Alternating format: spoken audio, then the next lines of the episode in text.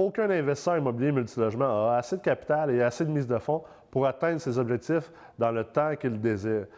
Est-ce que vous êtes comme ces investisseurs-là? Si oui, aujourd'hui, on a comme invité Gabriel Arèche, qui est professeur au Collège de la MREX, et on va parler justement de la levée de capitaux et des valeurs mobilières cette semaine à l'épisode 41 de Retour sur investissement.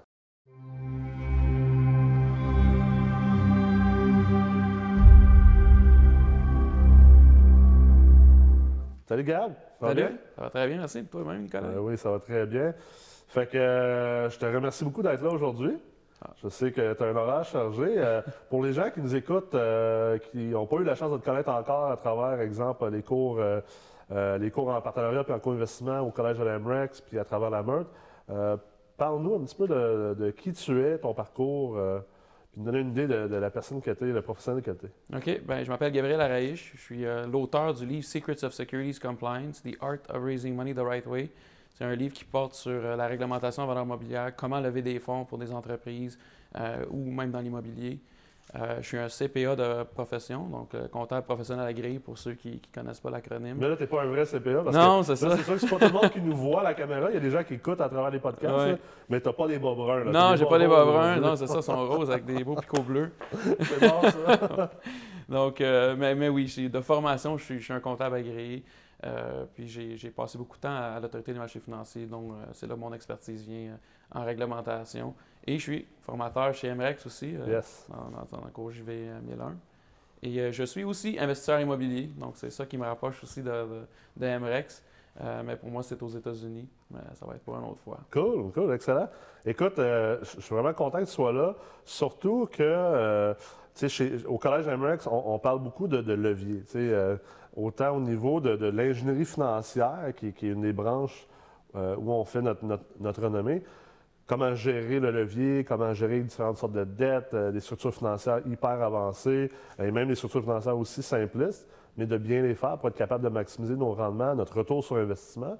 Euh, mais l'autre levier qui est super important, puis on a parlé dans d'autres épisodes de retour sur investissement, puis je pense que je dois le mentionner quasiment tous les jours, mais le levier le plus puissant en investissement immobilier, c'est les partenariats. Absolument.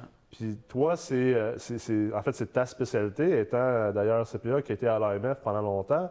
Euh, et les gens pensent à tort ou croient à tort que parce qu'on fait de l'immobilier, parce qu'on fait du multilogement, il n'y a pas vraiment de loi autour de ça. C'est aussi simple que de dire Hey, ça te tente-tu d'embarquer avec moi, mets 25 000, investis dans ce bloc-là avec moi, puis boum, on part, puis on est des associés.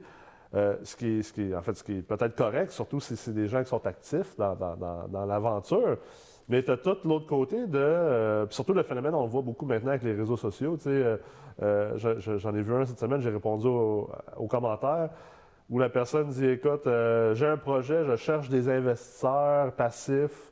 ça va prendre 50 000 chacun pour rentrer. Est-ce qu'il y a des gens qui sont intéressés? C'est ça. Parle-nous, pour les gens qui écoutent, parle-nous un peu de, du vrai monde des partenariats en investissement immobilier. Est-ce que c'est vraiment le Wild Wild West, puis on peut faire ce qu'on veut, puis prendre l'argent de qui qu'on veut?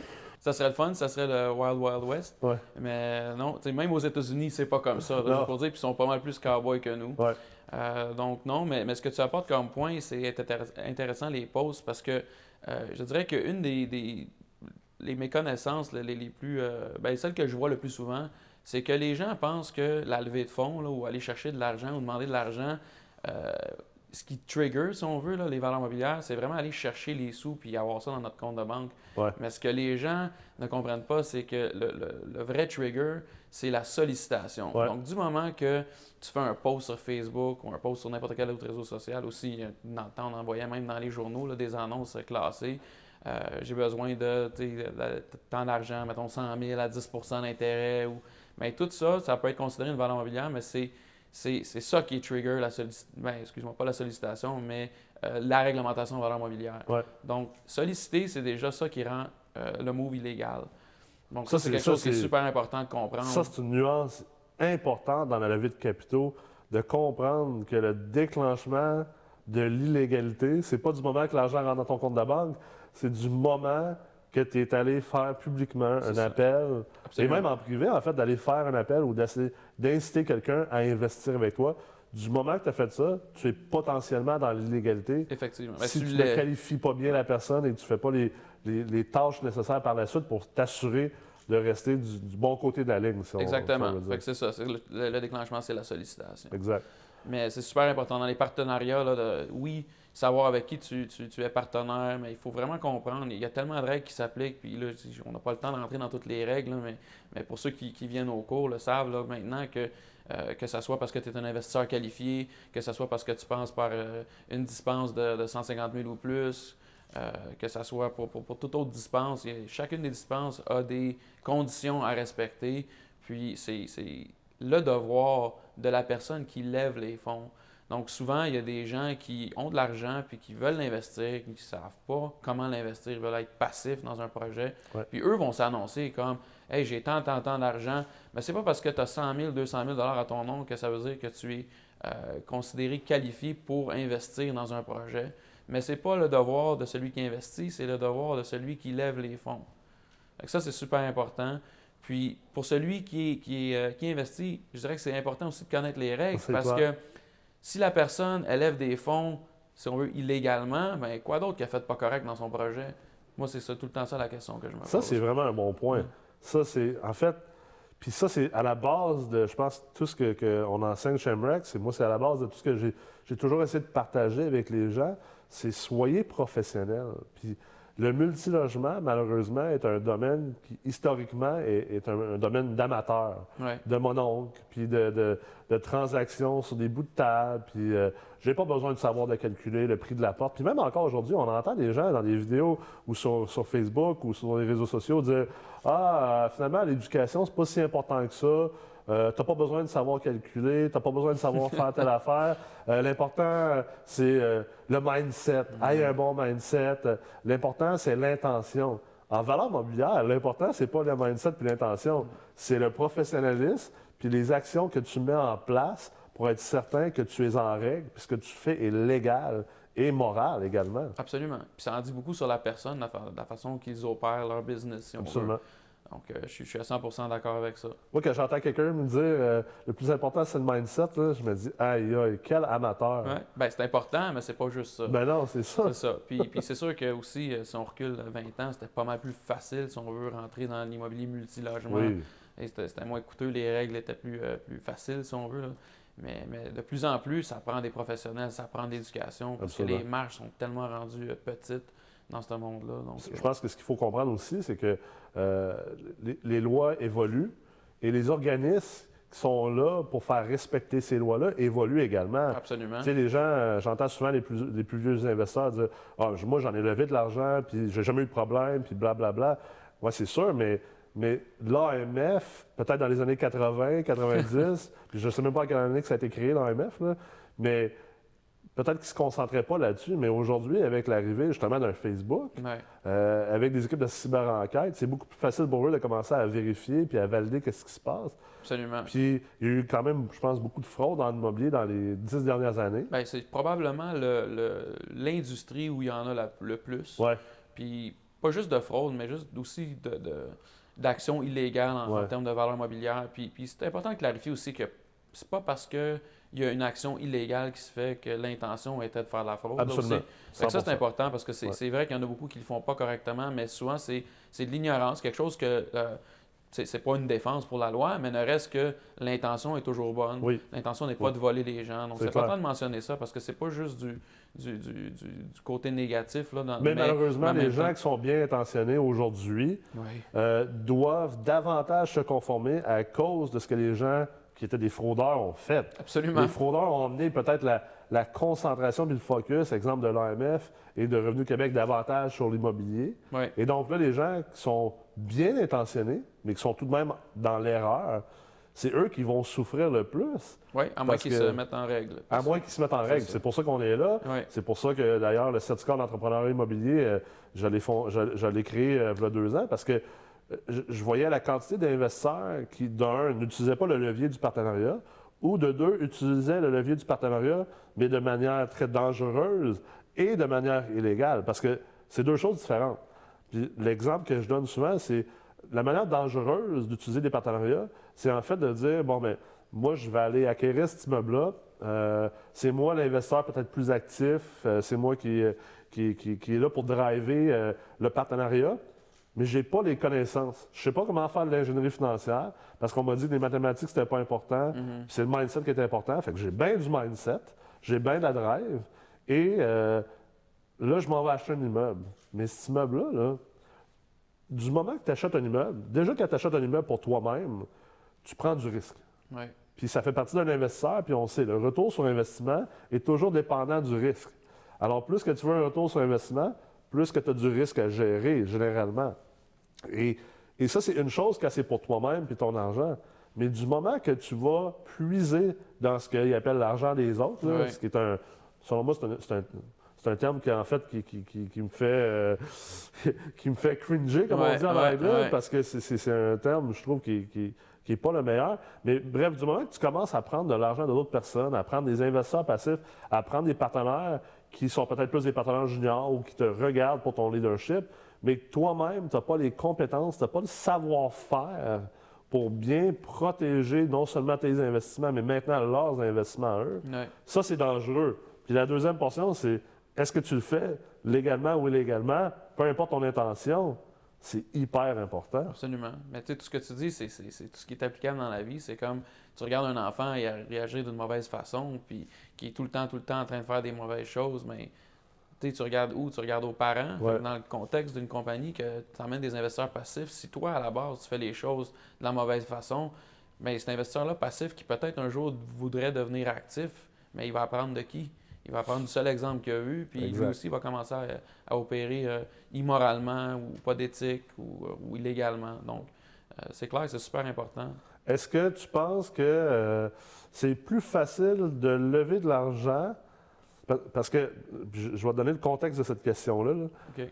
Souvent, les gens, une fois qu'ils ont appris la réglementation, puis qu'ils viennent, tout ce qui vient avec ça, là, la structuration qu'il faut mettre en place pour lever des fonds de manière légale, euh, ils deviennent découragés parce que maintenant, ils voient ça comme étant compliqué ou plus difficile. Puis les gens cherchent la facilité. On, Absolument. ouais. on sait que les gens cherchent la facilité.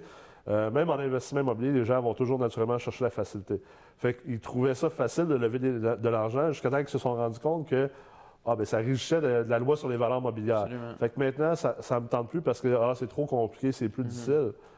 Mais moi, je trouve que c'est plus facile de lever de l'argent quand justement tu connais bien les lois et tu as mis en place une structure organisationnelle, opérationnelle qui est là pour justement se conformer à ces lois-là. Une fois que tu es vraiment bien structuré, là, que tu as parti de ta compagnie, ton, Ouais. ton incorporation, une société en commandite, euh, que tu as tous tes documents légaux pour être capable de dispenser et valider les dispenses de chacun de tes investisseurs, et, et tout ce qui vient avec ça, tu deviens un immopreneur, tu deviens un PDG d'une société immobilière. Et à la limite, je sais que c'est peut-être pas le bon terme, mais un gestionnaire de fonds privés immobiliers, est-ce que tu trouves que c'est plus facile de lever beaucoup d'argent de cette manière-là que d'essayer de faire ça un peu de manière broche à foin amateur? Il y, a, il y a- il y a une réponse A puis il y a une réponse B, parce que ça dépend de ce que tu dis. Donc, euh, oui, une fois que tu es structuré, puis Ouais. que, mettons, si tu veux, ta, ta fondation structurelle est bâtie, effectivement, c'est- probablement beaucoup, beaucoup plus facile. Ouais. Les gens te prennent beaucoup plus au sérieux. Tu as probablement déjà un track record. Donc, c'est très simple. Ce que je crois que les gens voient comme fardeau, c'est vraiment euh, les dépenses qui sont reliées Oui. à bâtir cette structure-là. Donc, je comprends quelqu'un qui vient s'éduquer puis qui, qui paye des dizaines de milliers de dollars pour s'éduquer. Puis après ça, il, se dit OK, mais là, il me reste encore un peu d'argent pour une mise de fonds potentielle. Puis là, il se dit ben, j'en ai pas assez, il faut que j'aille lever. Mais là, en plus, il faut que je crée une structure, il faut que je m'assure que je suis légal, j'ai beaucoup de formulaires à remplir. C'est c'est clair que le fardeau, ça, ça peut être vu comme c'est lourd, peut-être dispendieux, mais il faut que tu le fasses. En bout de ligne, c'est- comme n'importe quoi dans la vie. C'est très difficile de partir, mais une fois que tu es parti, l'engrenage est parti, l'huile est mise, ça, roule, là, ça va super facilement. Puis, puis, puis comme je dis, les gens vont prendre beaucoup plus au sérieux. Là. Si tu mets deux personnes qui veulent chercher le même montant d'argent avec le même projet, il y en a un qui est structuré, qui a déjà levé des fonds ou qui a une, une- un, un- un axe sur l'importance euh, de la paperasse qui est liée avec les valeurs mobilières, puis l'autre qui dit ben, Je veux juste prendre ton argent, t'emmènes ça chez le notaire. Me semble que c'est facile de choisir avec qui t'investis. c'est clair. Mais je suis tellement content que tu parles de ce point-là, de la dépense. Ouais.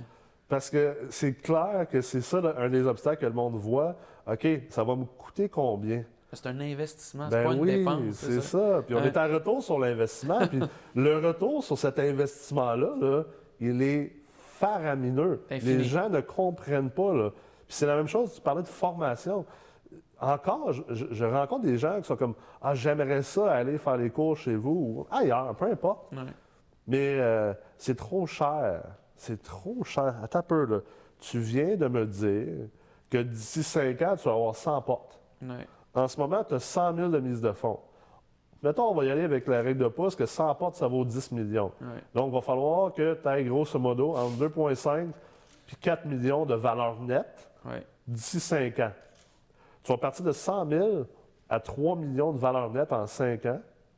Tu vas faire ça comment? Tu Effectivement. vas faire ça en achetant des deals, en attendant des affaires à 25% en bas de la valeur du marché, puis tu penses que tu vas trouver des licornes comme s'il y avait des licornes dans un champ avec des chevreuils. C'est parce que les gens ne comprennent pas que c'est rendu. euh, je veux pas dire que c'est une job, l'immobilier, mais c'est comme un dentiste qui veut devenir dentiste doit aller se former avant d'aller Ben commencer oui, à, réparer des dents.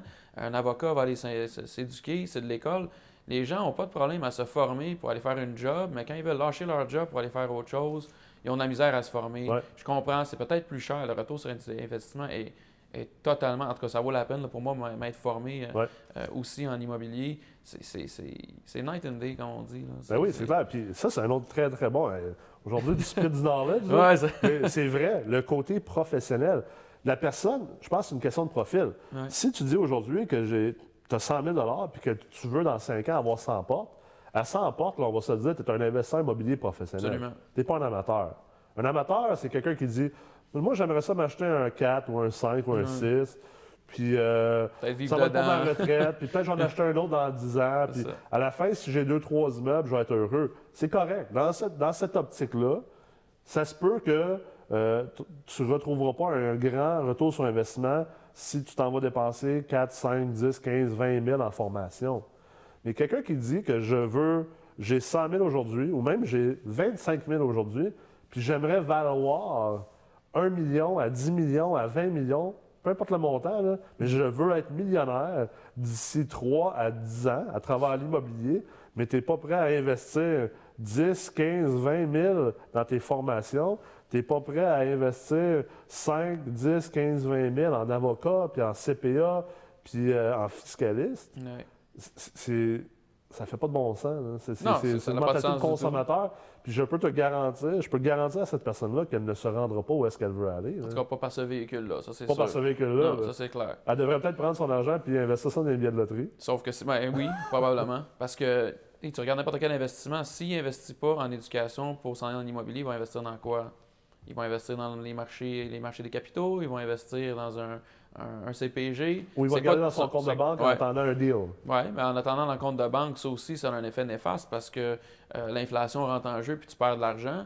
Donc, ultimement, ton meilleur retour sur investissement, pendant que tu ne le, tu le payes pas, c'est quoi? Mais t'as formé, c'est sûr que si tu deviens millionnaire après, mais en fait, c'est quand tu vas devenir millionnaire après? Parce que si tu comprends Mm. ce que tu as à faire en immobilier, c'est sûr que si tu fais ce que tu as à faire, parce qu'il y en a beaucoup qui se forment puis qu'après ça, ils restent assis chez eux puis ils font rien. Mais si tu prends ta formation puis tu fais ce qu'on t'apprend, tu vas te rendre, que ça soit millionnaire dans 5, 10 ans, là, même si tu divises ton million divisé par ton 25 000 que tu investis aujourd'hui, sur 5, 10, 15, 20 ans, probablement que ton retour sur investissement est pas mal plus majeur que n'importe quel autre investissement que tu vas avoir clair. fait. Je pense que ce que tu viens de dire là a beaucoup de lien avec l'impatience des gens. Puis je m'explique.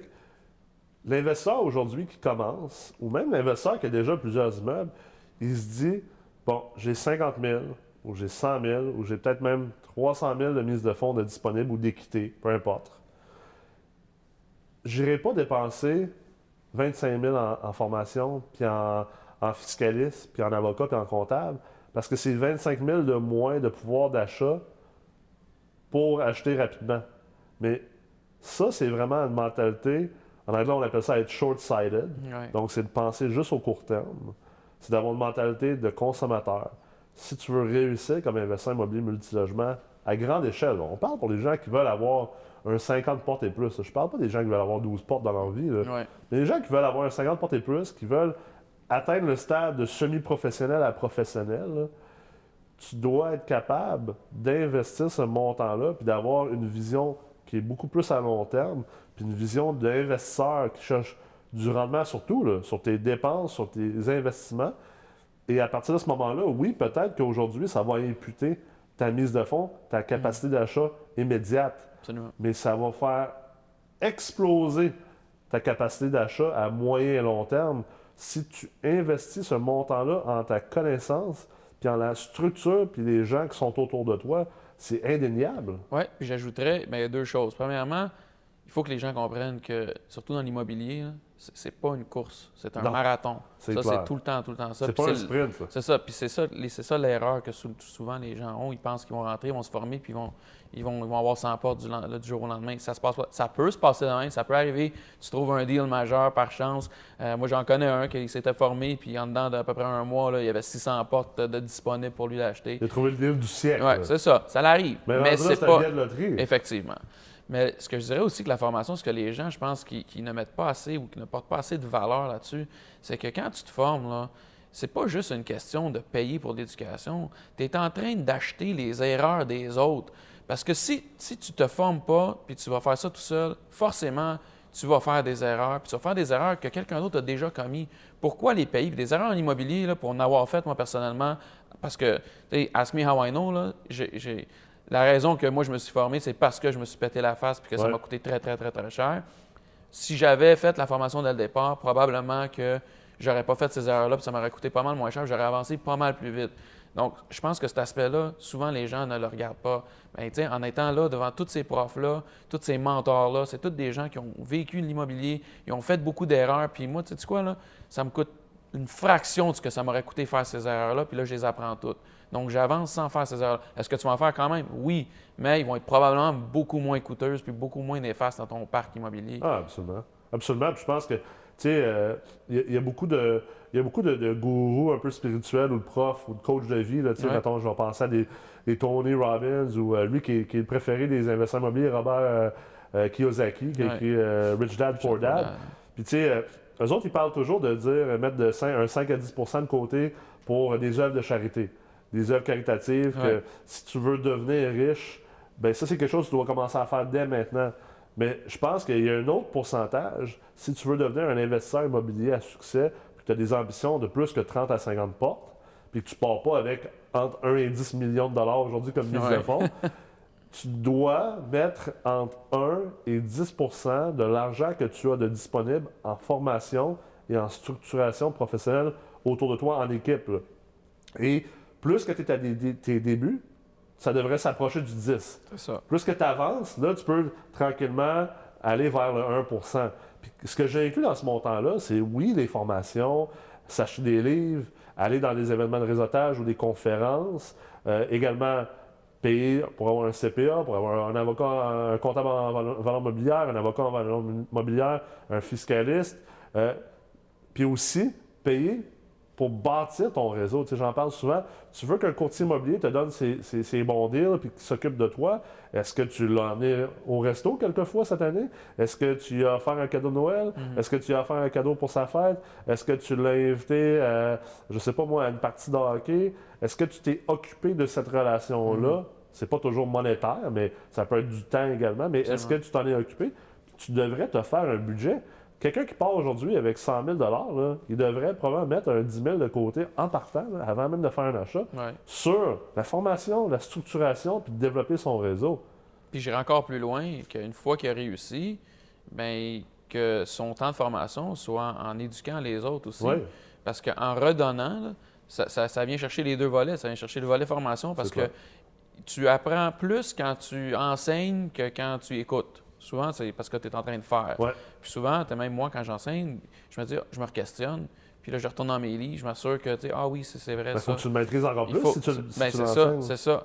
Donc, c'est important de faire ça, mais ça vient aussi toucher un peu le, cari- le caritatif, Oui. dans le sens que tu redonnes, tu redonnes à ta société que tu veux aider, tu veux aider les jeunes à, à- à continuer dans l'immobilier puis à suivre un peu euh, tes pas à toi. D'où l'importance du réseautage, l'importance du mastermind, euh, du cerveau collectif, de faire partie de groupes. Euh, c'est quelque chose, exemple, dans la meurtre qui, qui- qui est très intangible, mais qui mais d'une importance première. C'est le fait de justement d'être avec une grou- un groupe d'investisseurs qui ont des objectifs semblables, mais également différentes, puis qui ont des expériences de vie différentes. Et là, le partage qui se crée à travers ça, ce que tu apprends en fait de ça est encore plus grand que ce que tu peux apprendre dans les livres ou de ce que tu peux apprendre de tes propres transactions. Parce que justement, tout ça ensemble, ça se multiplie, ça se multiplie, ça s'additionne pas.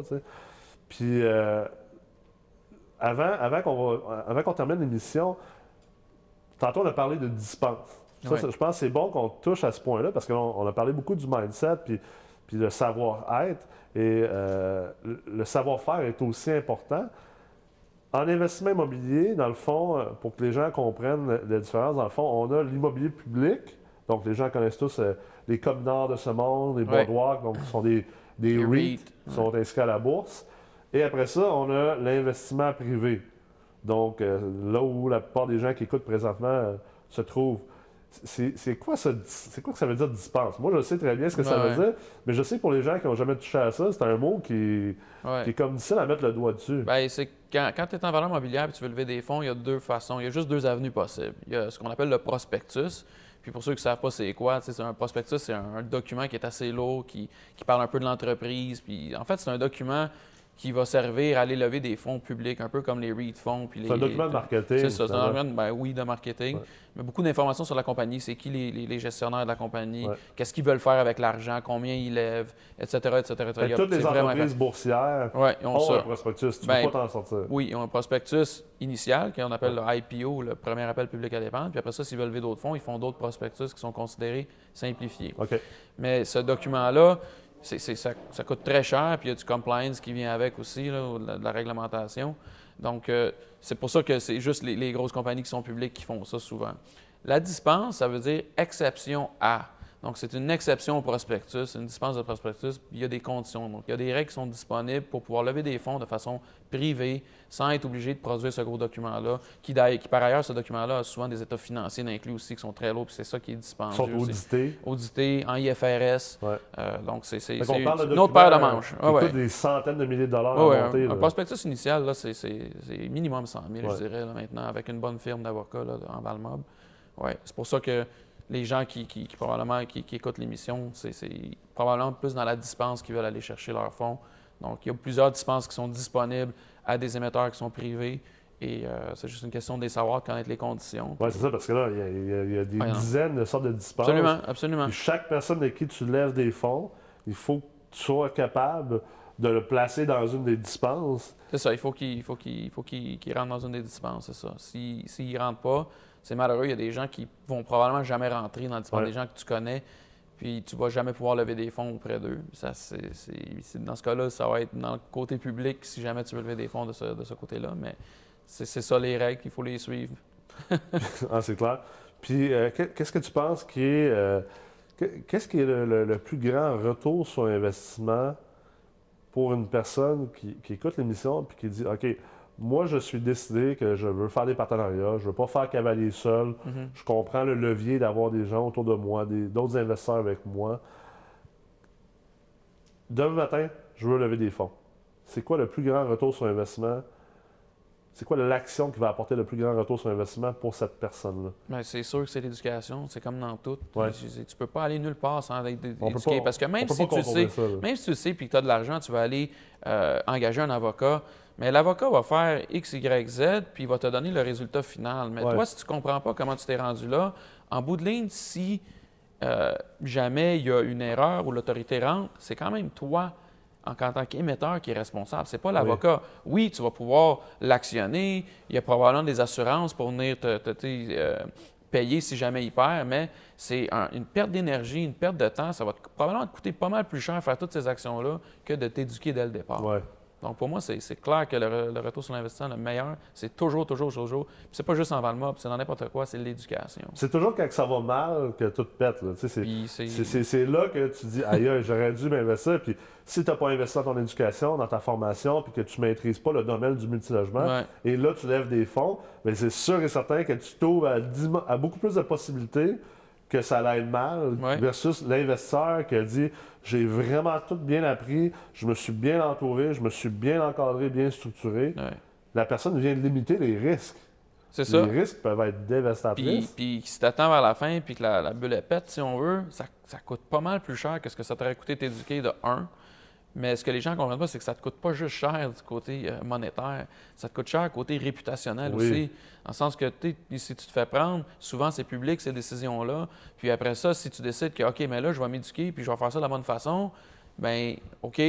Mais là, quand quelqu'un va faire Google, puis il va voir que tu as déjà fait des affaires illégales, ben, alors, il y a des bonnes chances que Euh, les gens. Ça ne veut pas dire que tu vas jamais réussir à lever des fonds, mais ça, ça- ça risque de semer un doute ou de lever un drapeau rouge pour certains investisseurs. tu vas t'avoir mis un, un grand obstacle dans, dans ta C'est levée future de capitaux. pour là. ça que je dis que ça coûte beaucoup plus cher pas t'éduquer. En tout cas, c'est- c'est c'est ça qui coûte cher, c'est ne pas t'éduquer. C'est pas les erreurs que tu vas faire, c'est juste le, le manque d'éducation qui coûte C'est cher. clair, c'est clair. Mais merci beaucoup. Je pense que ça a été une émission hyper enrichissante.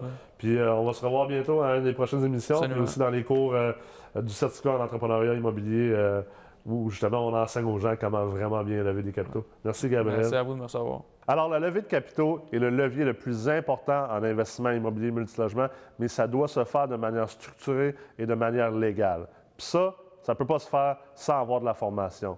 Alors, j'espère que vous avez apprécié l'épisode d'aujourd'hui et je vous invite à revenir la semaine prochaine et aussi à découvrir le certificat en entrepreneuriat immobilier multilogement au Collège de la MREX. Bonne semaine!